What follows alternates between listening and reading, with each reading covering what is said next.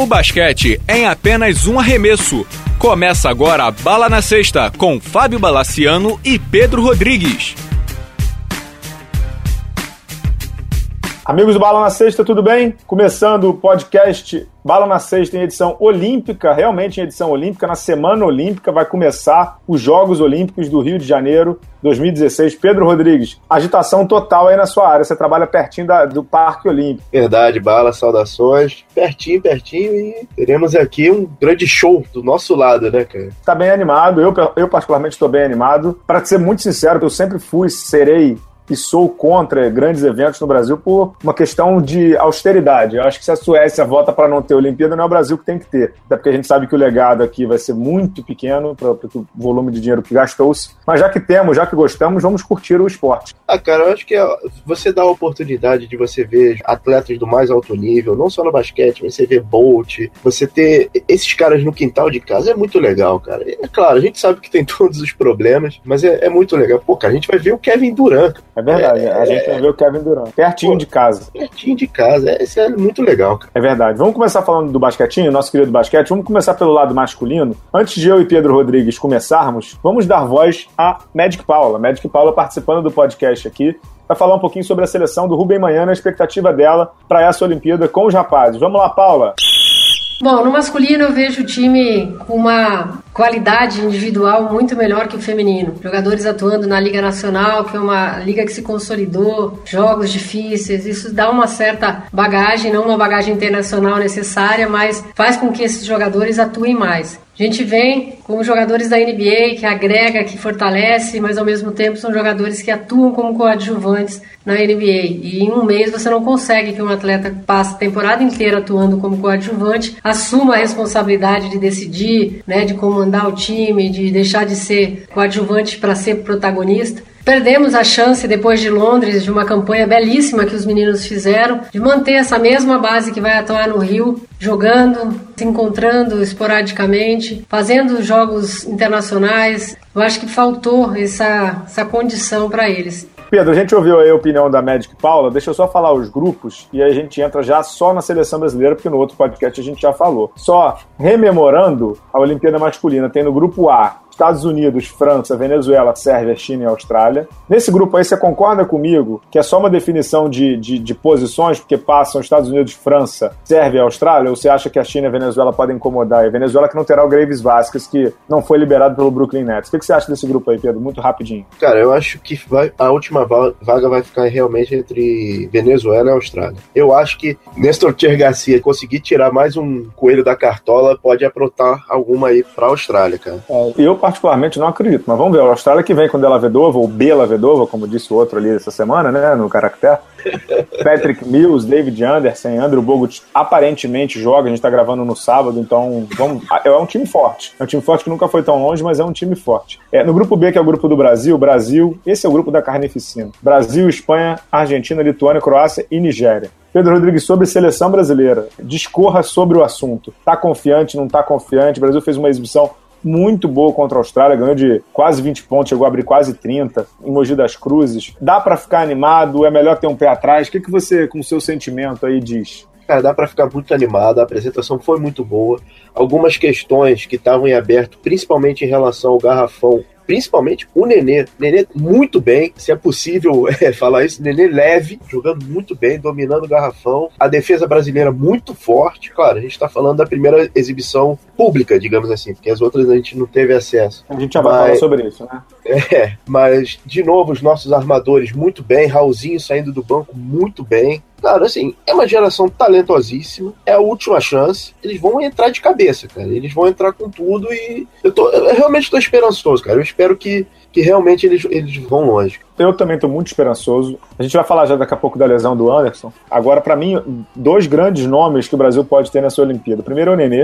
O Nenê, como você falou, tá leve, aparentemente 100% daquela questão da facete plantar. E Pedro, a gente vê como a NBA é um outro mundo realmente, né? Porque no nível FIBA, o, o Nenê, que quase não jogou no Washington Wizards, sendo reserva do Gortat, que, que nem é tão fenômeno assim, para ser muito educado, em nível FIBA o Nenê sobra, né? Sobra mesmo. É impressionante. Dominou o garrafão como há muito tempo eu não vi ele fazendo. E parece que o descanso fez bem a ele. Ele parece totalmente curado, ele parece realmente healthy, né? Ele tá saudável. Ele tá muito saudável, ele tá muito bem. Tá muito bem. É, e um outro grande nome que eu queria destacar antes de falar da, seleção mesmo coletivamente é o Raulzinho. Excelente. Raul, excelente, excelente, tá saindo do banco. E muita gente queria que ele viesse de titular eu ainda acho que pro Raulzinho vir do banco é muito bom que ele joga com a segunda unidade como protagonista, ele pega a segunda unidade do outro lado, depois ele bagunça tudo e vai ficando. É assim, o jogo contra a Austrália, ele jogou contra, em alguns momentos contra o Patrick Mills ali, e jogou também contra o Delavedor, e deu pau nos caras, entendeu? Ele tá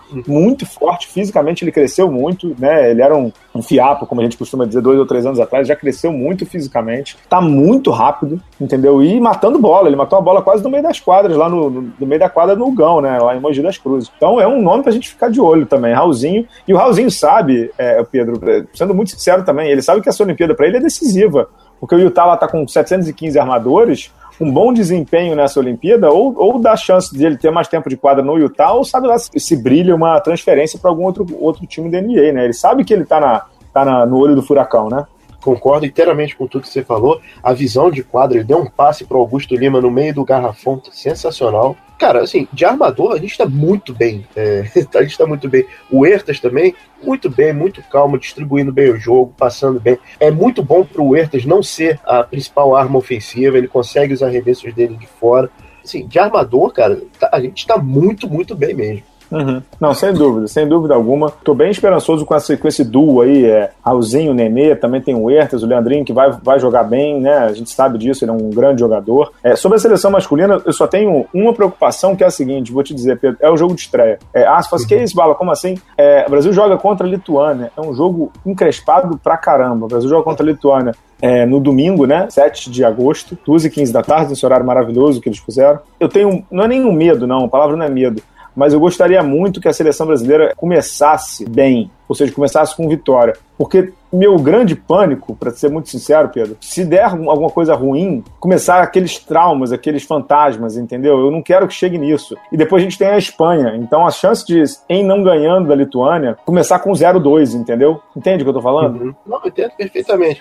De novo, a gente teve pouco contato com esse grupo nesses últimos dois meses, mas a gente, historicamente, esse grupo tem um problema quando ele sofre pressão. Ele tem aquele famoso apagão, né? Aquele que, uhum. que todo mundo fala que tem o apagão. E realmente, você começar com duas derrotas em cima nesse, nesse grupo e aí depois pegar uma Argentina, mano, é complicado, né? Uhum. É, a gente sabe que esse jogo contra a Argentina, que, talvez seja o jogo da classificação, da definição de grupo e tal, era no dia 13 de agosto. A Argentina também pode estar pela, pela bola 7, então é bom já chegar ali com alguma coisa mais bem encaminhada. Tem uma seleção nesse grupo que pouca gente está falando que é a Croácia. A Argentina nessa sexta-feira ganhou bem fácil da Croácia e tal. Mas eu não descartaria os caras, não, viu? Eles estão vindo com Sari, estão vindo com Resônia. É, eu não descartaria a Croácia, não. Tem um, um dado, engra... um dado engraçado, não, um dado maravilhoso da Croácia. técnico da Croácia, você sabe quem é, né, Pedro? Irmão do Petrovic, irmão do é. Drazen, o Alexander. Eu acho a Croácia um dos times mais perigosos, porque eles são jovens, são talentosos, eles podem explodir. Altos. Eles podem explodir alguma hora, cara, e podem fazer alguma graça, entendeu? É, eu concordo com você.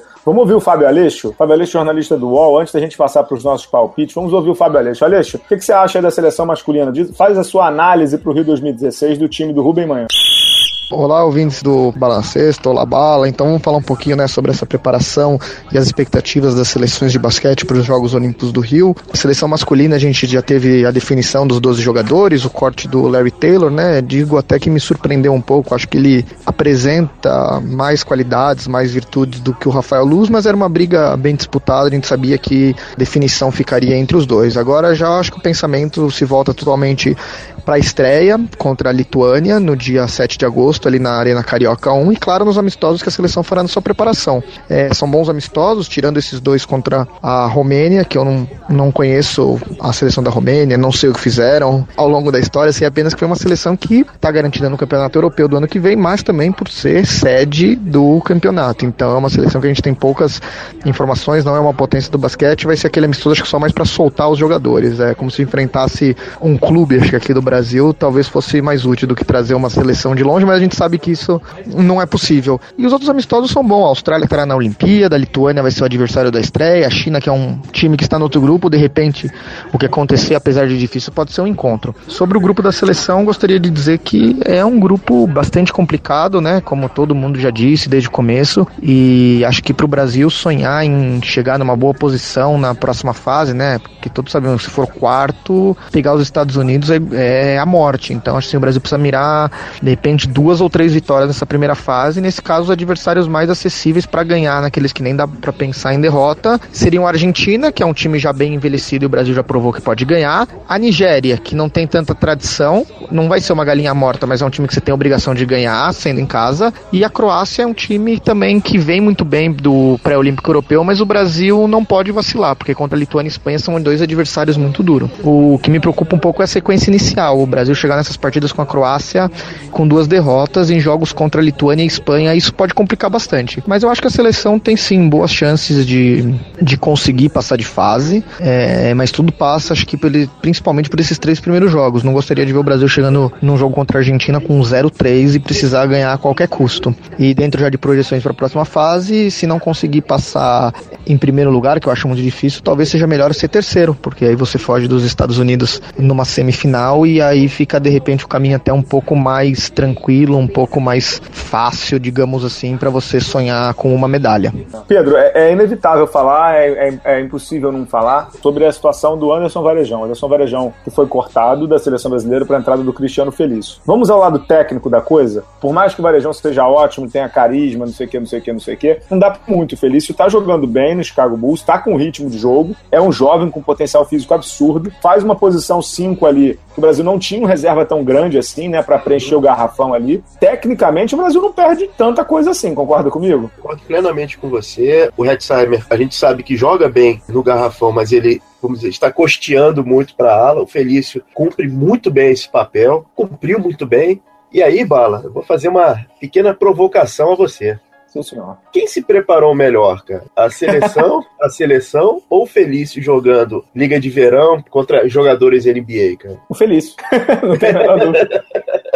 Não tem a menor dúvida. Ele estava treinando que nem um condenado. É, informações vindas de Chicago, informações vindas de Las Vegas, que ele estava treinando que nem um condenado. Então tinha jogos da Summer League que ele jogava 18, 19 minutos e a galera perguntava por que, que ele não jogava tanto. A resposta é porque ele treinou durante o dia, entendeu? Então ele estava treinando com os melhores, contra os melhores e batendo bola direto. Então ele tá lá no ritmo foi, de jogo frenético, né? E foi campeão da Summer League, ou seja, ele jogou com pressão de campeonato, né? É, vem com, e vem com confiança, né, Pedro? Assim, vem com confiança, vem jogando bem. É, eu acho que se tem, se tem um jogador que a gente pode ficar tranquilo em relação a essa questão de ritmo, em relação à questão de, de, de confiança, o Felício. E digo mais, Pedro, não sei se o Manhã vai fazer isso por conta do, do, questão de grupo, aí é uma questão muito de técnico mesmo, não sei como é que se... Eu nunca fui técnico, nunca serei, mas na minha concepção eu jogaria até com Felício e Nenê de titulares. É, estaria falando de um garrafão mais, mais ágil, né? Bem mais ágil que com Augusto Lima, né? E parrudo, né? Parrudo. É, Augusto tá assim, acertou com os é... Alguires, né? Augusto tá indo pros Alguires Kaunas da Lituânia. É verdade, acertou ontem, né? Sexta-feira, né? Isso. E, e sabe quem é? Daquelas coincidências da vida, né? Vai jogar, vai, vai para um time lituano, o Brasil estreia contra a Lituânia. Quem é o técnico do, dos Alguires? é o técnico da seleção? Não, é o Sarunas Jassikevicius, só isso. Lembra dos Jassikevicius, né? Caramba, cara. Exatamente. E é. disse que o Jasikevic, um dos melhores armadores europeus de todos os tempos, jogava muito o Jasikevic, jogou na NBA também, passou, né? Porque não jogou muito lá, jogou no Indiana e tal. É, o Sarunas é que pediu a contratação do Augusto. Interessante, né? Jogador valorizado também na Europa.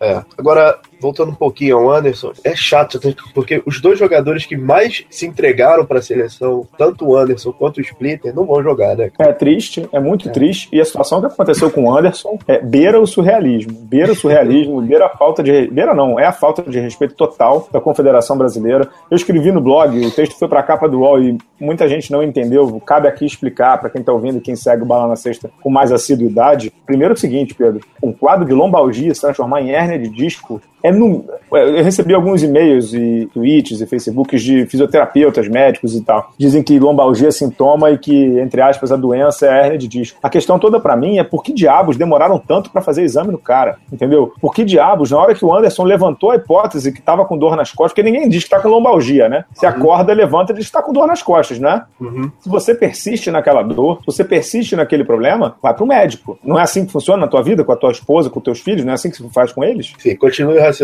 vai lá. E aí a CBB não só não faz um exame detalhado no cara, como deixa ele sentado no banco da Hebraica três horas durante um jogo. Ele levanta, que é tempo, né? Levanta, senta, levanta, senta. Para alguém que tá com lombalgia, já seria grave, entendeu? Aí o Golden State, com quem ele renova o contrato, liga e fala assim: meu querido, o que que tá acontecendo? Ah, não, tô com lombalgia. Mas lombalgia uma semana, você fez exame? Não, vem pra cá, vem pra cá. Eu ando só avisou, tô indo pra lá porque eles pediram. Ninguém da CBB vai acompanhar o cara pra ouvir um diagnóstico dos caras, pra ver o exame, pra trocar uma ideia, entendeu? Pra dar um respaldo pro atleta que, que na verdade, da verdade, estava com ela. Não, não vai com o cara. Aí o Golden State vai, ó, ah, você tá com hernia de disco, você não vai jogar. O Anderson emite uma nota dizendo que tá fora e uma hora depois a CBB se apresenta dizendo que o Anderson tá fora. Que, que é isso, cara? Onde é que chegou? A CBB é inexistente, entendeu? Assim, quando eu até escrevi que, que a CBB deveria acompanhar o atleta, não é uma questão de, de, de ser babá de jogador, não, de pegar o jogador e entrar com ele no avião de mãozinha dada. Não é isso, não. É primeiro pelo respeito. Segundo, porque ele, nesse momento, ele é um atleta da seleção brasileira. Se o clube pediu para ele lá, é porque o clube não tá confiando no que a seleção brasileira tá fazendo em termos médicos. Ou tô maluco? Exatamente. No momento que o Golden State chamou, cara, toda a avaliação médica dessa comissão brasileira foi, foi jogada por terra, entendeu? Golden State chamar é um sintoma do, do caos que tava se instaurado ali naquela situação. É chato, é chato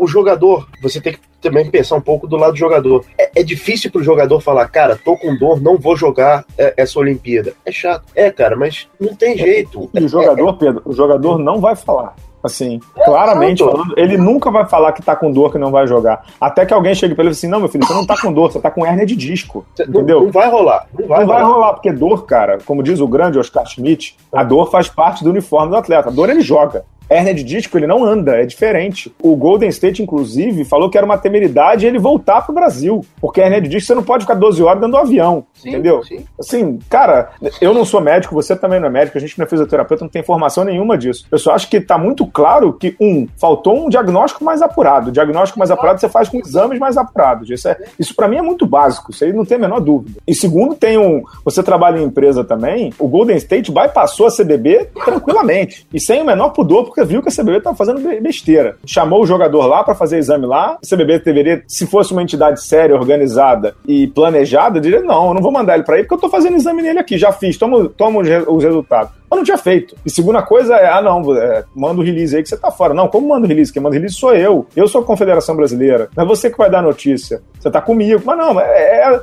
é a Deus dará, né? É horrível a gente tá falando isso, faltam dias para a Olimpíada, a gente deveria estar tá falando só de quadra, né, Pedro? Mas é impossível, né? É realmente impossível, né? E, e, o círculo se fecha, né? Quem é chamado? O jogador que deu a confusão no começo da, da convocação, né? É, é cuspiu para cima, né? Enfim, né? Não cuspiu para cima e, e, sabe o que é pior, Pedro? Não é que ele, não é que ele convocou o Felício.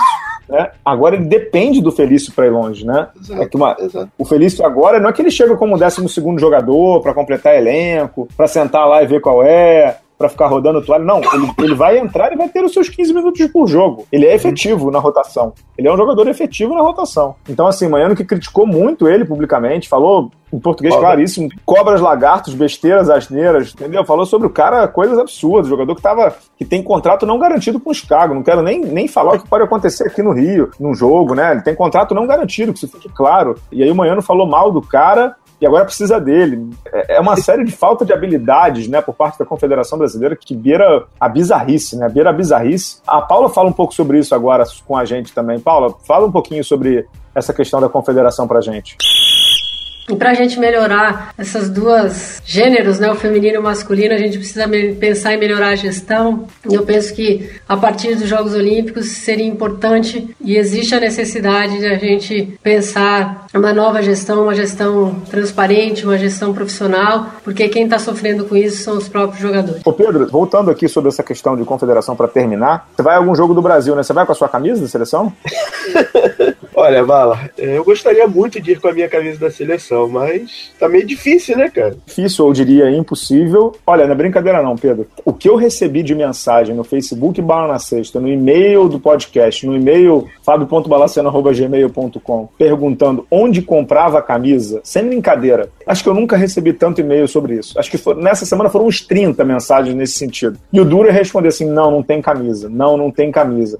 Então não é que não tem demanda é que a confederação não faz a camisa, ou a Nike não faz a camisa, ou, ou não há um entendimento de que seja interessante. É surreal, né, cara? Assim, acho que falta uma habilidade de, de gestão ali que é surreal. Só, só um dado estatístico, eu, sei que é comparar banana com maçã, mas é, o Ibrahimovic foi pro Manchester, né, essa semana, semana passada, o Ibrahimovic, né, o, o atacante sueco, né? Você viu quanto o Manchester já arrecadou só em venda de camisa? Eu vi, cara, eu vi. 300 milhões de dólares, né? Pois é, Bala. Mas, Isso é negócio, né, meu querido? É, vamos lá, cara. De quatro em quatro anos, e toda vez que a seleção aparece, a gente vê esse acúmulo de mensagens, não sei o quê, tem camisa, tem camisa, tem camisa. Não sabiam que tinha jogo em Mogi, né? Só pra te citar, né? O Hugo Ramos, não é que o cara tá jogando em Maricá, pra citar o perfeito Eduardo Paz, que não tem tradição de basquete. O, o, Brasil estava jogando em Mogi das Cruzes, uma cidade que tem 30 anos de tradição de basquete, que tem um time top no NBB, que tem um time que vai brigar por título paulista, vai brigar por tudo, tem ídolos lá, não sei o quê. O Brasil não conseguiu lotar o ginásio. Isso é grave, não é grave? Não, é, é, é aquilo ali ficou feio mesmo. Voltando às camisas, cara. Vamos lá, pra é... fechar também, a gente só fala, dá o palpite do masculino, senão a gente vai ficar fazendo lamúrias na CCDB, não, é não é o caso. Não, né? é sério. O pessoal, eu conversei com algumas pessoas e falaram assim, cara, a gente. A primeira vez que a gente tentou trazer, as camisas encalharam. Hum. beleza. É, por que vocês não fazem uma estratégia parecida com a da americana? Você tem a camisa original, que é, essa é a camisa, é aquela camisa que teoricamente é mais cara de 219, 220 reais, e você tem camisetas, cara. Time Brasil, basquete, camisa exatamente, de 49, 20, exatamente, 39 reais, entendeu? É, cara, e assim, você tem pontos de venda, cara. Aqui no, no Rio de Janeiro, alguns shoppings têm lojas da Olimpíada, tem a loja da Nike, tem uma loja gigantesca montada na praia de Copacabana, tem uma, uma loja. Faz uma camisa, time time Brasil da Nike, cara, eu tenho certeza que nem vai comprar isso, cara. Não, lógico, falta uma habilidade muito grande de fazer essas camisas de malha mesmo, aquelas camisas que tem é, Team USA, Basketball USA, Basquete Espanha, Força Espanha, não sei o que, que tem lá. Faz uma camisa dessa. Pô, Se não dá assim, pra vender da Nike. O Felício, por exemplo, tem um apelido sensacional lá nos Estados Unidos, que é o The Brazilian Beast, cara. É, faz uma dessa. entendeu? E, e, e, dá pra fazer camisa, vender por um desses é, é, comércios virtuais aí, desses Netshoes da vida, fala com os caras, entendeu? Assim, é uma falta de habilidade tremenda. Vamos fechar falando de parte técnica. Pedro Rodrigues, vou te botar agora numa enrascada, meu caro. Vamos lá. Grupo do Brasil. Quem sai entre os quatro? A gente já falou. Agora eu quero. Você já, já falou que a Lituânia fica pelo caminho, certo? Você já tinha falado no programa passado. Isso, isso mesmo. Vamos lá, Pedro Rodrigues. Eu quero o pódio olímpico do masculino. Como diria o outro, Amorim, bota os tambores aí. Vai, Pedro, Pedro Rodrigues, sem demorar muito. Estados Unidos, Espanha, Brasil. Primeiro Estados Unidos, segundo Espanha, terceiro Brasil, num, num jogo contra a Argentina. Aí é pra matar um. Vamos lá. Eu vou fazer o seguinte: para não ficar igual a você, eu vou de Estados Unidos, França e Brasil, com o Brasil ganhando da Espanha no jogo do bronze. Isso, isso é boa também. É, arrisca, arriscado, né? é arriscado. Vamos pro feminino? Vamos pro feminino, vamos lá. Pedro Rodrigues no feminino, então temos o seguinte: Grupo A, que é o grupo do Brasil, que vai jogar na Arena da Juventude a primeira fase, não na Arena Olímpica, ela vai jogar em Deodoro, a seleção feminina. Brasil, França, Japão, Austrália, Bielorrússia e Turquia. No outro grupo a gente tem Canadá, Espanha, Estados Unidos, Senegal, Sérvia e China. Vamos ouvir a Paula, primeiro médico Paula, medalhista em 96, craque de bola, um dos maiores gênios do esporte brasileiro dentro e fora de quadra. Paula, fala um pouquinho sobre essa seleção feminina, não dá para ficar muito animado, né? É uma geração que sofreu aí, vem sofrendo desde 2000 pela falta de um investimento, não um investimento de recursos financeiros, mas um investimento de ter realmente a coragem de renovar, de colocar uma gestão profissional, colocar alguém cuidando do feminino, muitas mudanças de treinadores. As meninas vêm pecando por não ter uma continuidade de trabalho, por se reunir somente quando tem uma competição muito importante pela frente. E isso a gente sabe que não dá certo. Não dá certo no esporte, não dá certo nas empresas. Se não houver uma gestão profissional, uma gestão que se pense a longo prazo, fica difícil cobrar resultados. E a gente sabe a situação que o nosso esporte, né, a nossa modalidade vem enfrentando. Então, a gente vai ter um time praticamente 30 anos de média de idade, mas um time totalmente inexperiente, um time que nunca houve assim uma liderança, alguém que liderasse, que assumisse o jogo, que comandasse, fica sempre na desculpa quando termina as competições de que faltou treinamento, faltou treinador. E a gente está aí às vésperas de uma Olimpíada, com Clarissa e Érica que estavam na WNBA chegando em cima da hora. Não foi uma preparação boa. Então a gente tem que contar com a sorte, contar com que os astros todos estejam voltados para o time e que as meninas possam fazer uma boa campanha. É uma competição dura, difícil, todo dia a gente não pode é, achar que ganhou, que está tudo bem, que perdeu, que acabou tudo. Então tem que estar tá bem com a cabeça bem no lugar. Pedro, é, é, eu acho que a Paula resume bem, né? O, o basquete feminino brasileiro não inspira confiança, não inspira nenhuma animação pra gente. Para mim, a grande vitória do feminino é passar de fase. Não tem a menor dúvida disso. É, na minha concepção, é passar de fase. É passar de fase. O time do Antônio Carlos Barbosa está treinando em Campinas por quase dois meses, mas fez pouquíssimos amistosos. É, isso é uma dúvida que eu queria entender o que, que aconteceu, porque ganhou dinheiro do Ministério do Esporte, mas está treinando só contra times masculinos, jogou contra a Franca, jogou contra as Limeira, jogou contra Rio Claro, só times masculinos, como se fosse década de 70, algo bizarro. Mas essa última semana o Brasil jogou contra o Japão duas vezes, que é o adversário da primeira fase. O Brasil joga contra o Japão na primeira fase e ganhou as duas vezes. Então, minimamente dá para acreditar ali que passe de fase, né? Porque precisaria ganhar mais um jogo para passar de fase. Tem uma notícia boa sobre da seleção feminina, que é algo que a gente já fala há muito tempo. Achei que o Barbosa mandou muito bem, Pedro, que o Brasil agora está jogando com Damires, Érica e Clarissa de titulares. A Damires jogando mais aberta, como ala na posição 3, Érica e Clarissa um pouco mais dentro do garrafão. É o que a gente já falava há muito tempo e o Barbosa decidiu arriscar. É o que ele tem de melhor, ele não quer deixar uma de suas atletas espetaculares, que são as três, são muito boas, no banco. Ele vai jogar com elas e depois começa a rotação, tira uma delas, joga uma delas pro pivô. Eu acho que é uma boa alternativa, né, Pedro? É uma boa alternativa, mas assim, eu vou ser mais humilde em relação à seleção feminina. Ter jogadoras para se apresentar já foi um, um prêmio, né? É. Porque do jeito que a coisa tava, tava complicado. Tava é, complicado. É, uma delas, inclusive, indo pra sua quinta Olimpíada, né? A Adrianinha, coloquei no é. blog no sábado, se junta ninguém menos que Teófilo Cruz de Porto Rico, Oscar Schmidt, Andrew Da Austrália e a Teresa Edwards no grupo dos jogadores com cinco participações olímpicas, né? Isso fala muito também sobre o basquete feminino brasileiro, né, Pedro? É falta de renovação, né? A bola, assim, é, é triste, é um, é um, estado de, de abandono. Essas meninas vão ter que tirar coelhos da cartola, que nem o Nelson P. Garcia. Cara, é uma pena, é uma degradação do esporte. É uma degradação do esporte, infelizmente é o que a gente tem hoje. A, a seleção entra com uma média de idade de 30 anos e não é porque a gente não quis, ou o Barbosa não quis convocar jogadoras mais jovens, é porque não tem mesmo.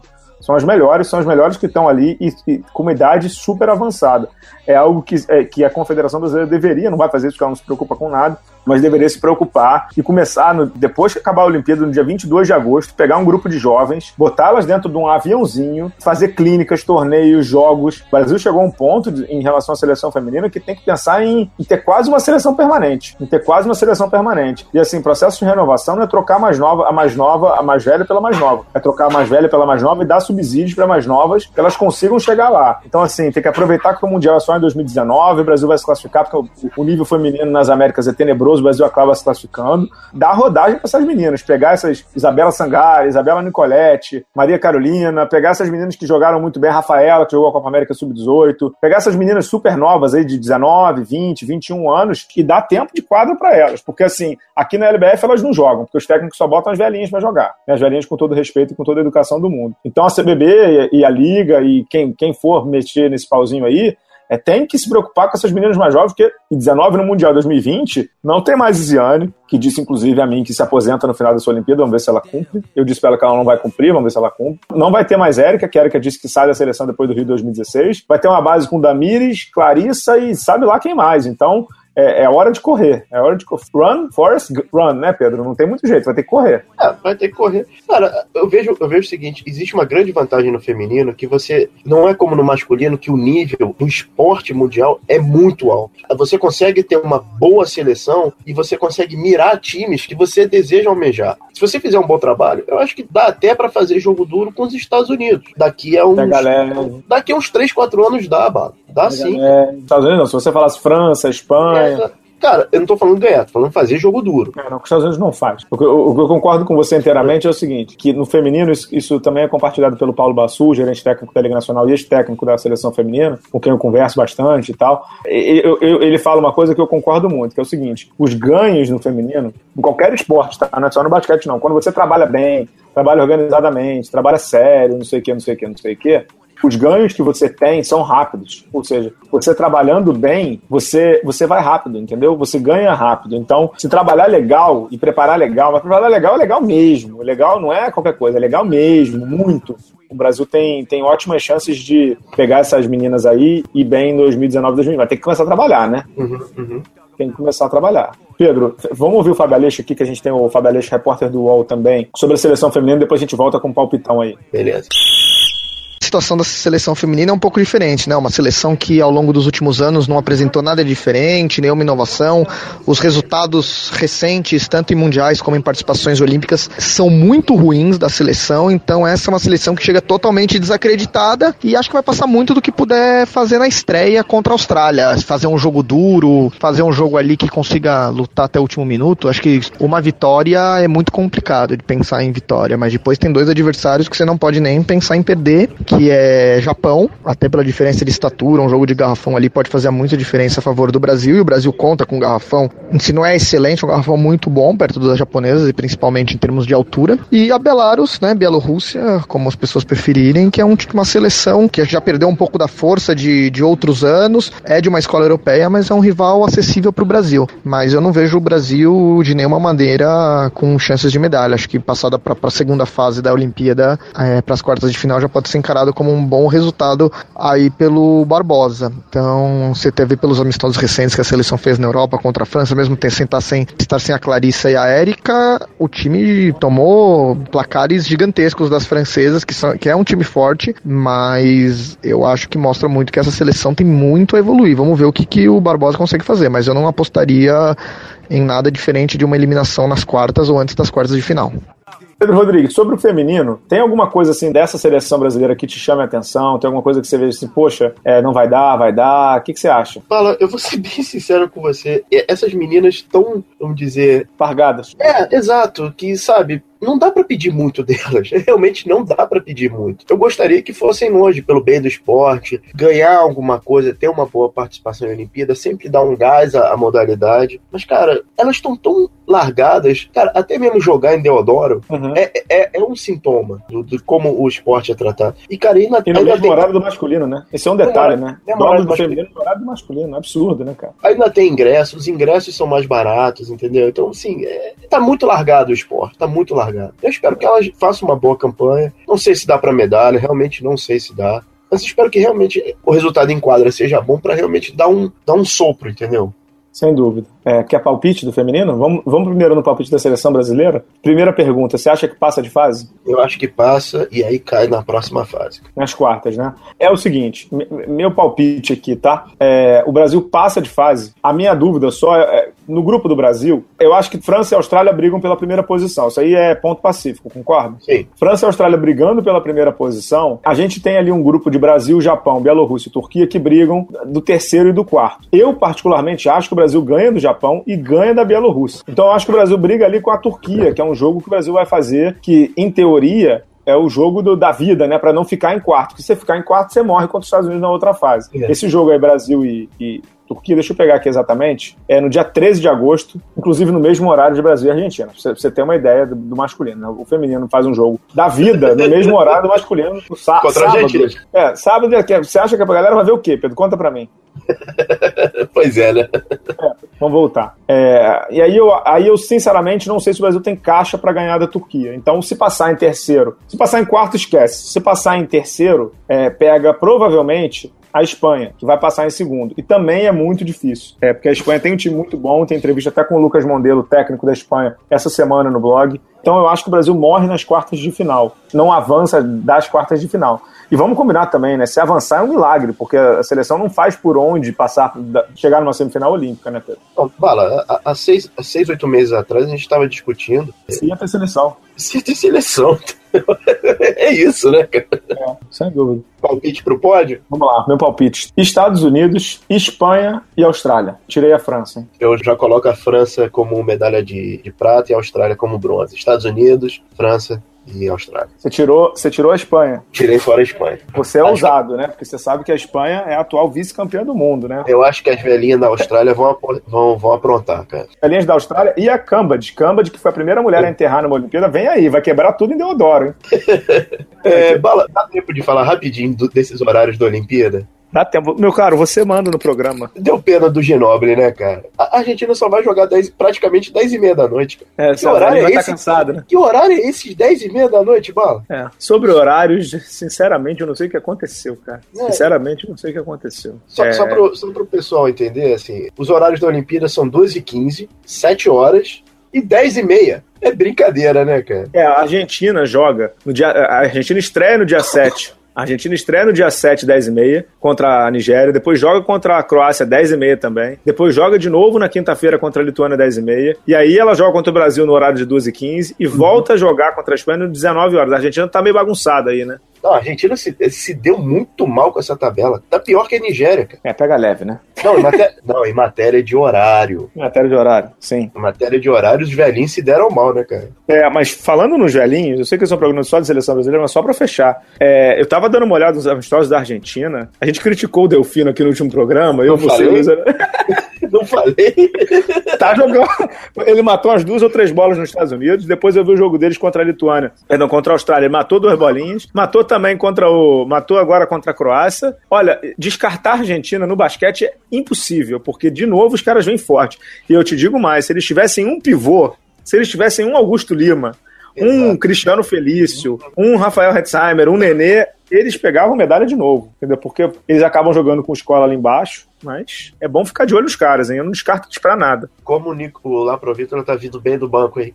É, o Laprovítola, na verdade, nos Estados Unidos ele jogou de titular, né, Pedro? Não sei se ele vai ser banco do, do Campasso ou não. Ele tá jogando muito bem. E eu, sinceramente, acho ele mais armador que o Campasso, até porque ele é mais alto, bem mais alto, né? É. O Laprovítola que vai jogar, um... vai jogar no. Não é no mesmo palco, porque ele jogou na HSBC Arena, mas é ali do lado, uhum. né? No Parque Olímpico, onde ele foi campeão mundial, né? Exatamente. Junto Exatamente. Feliz. É, é só pro pessoal entender, a gente, no programa passado, a gente questionou a questão do Delfino tá indo pra seleção. Aí no dia seguinte, estou, estou eu, Bala e o nosso querido editor Pedro Amorim conversando. Falei, Bala, primeira jogada do Delfino ontem, depois de três anos sem pintar numa quadra, foi roubar uma bola do Kevin Durant. quem sabe, sabe. É brincadeira.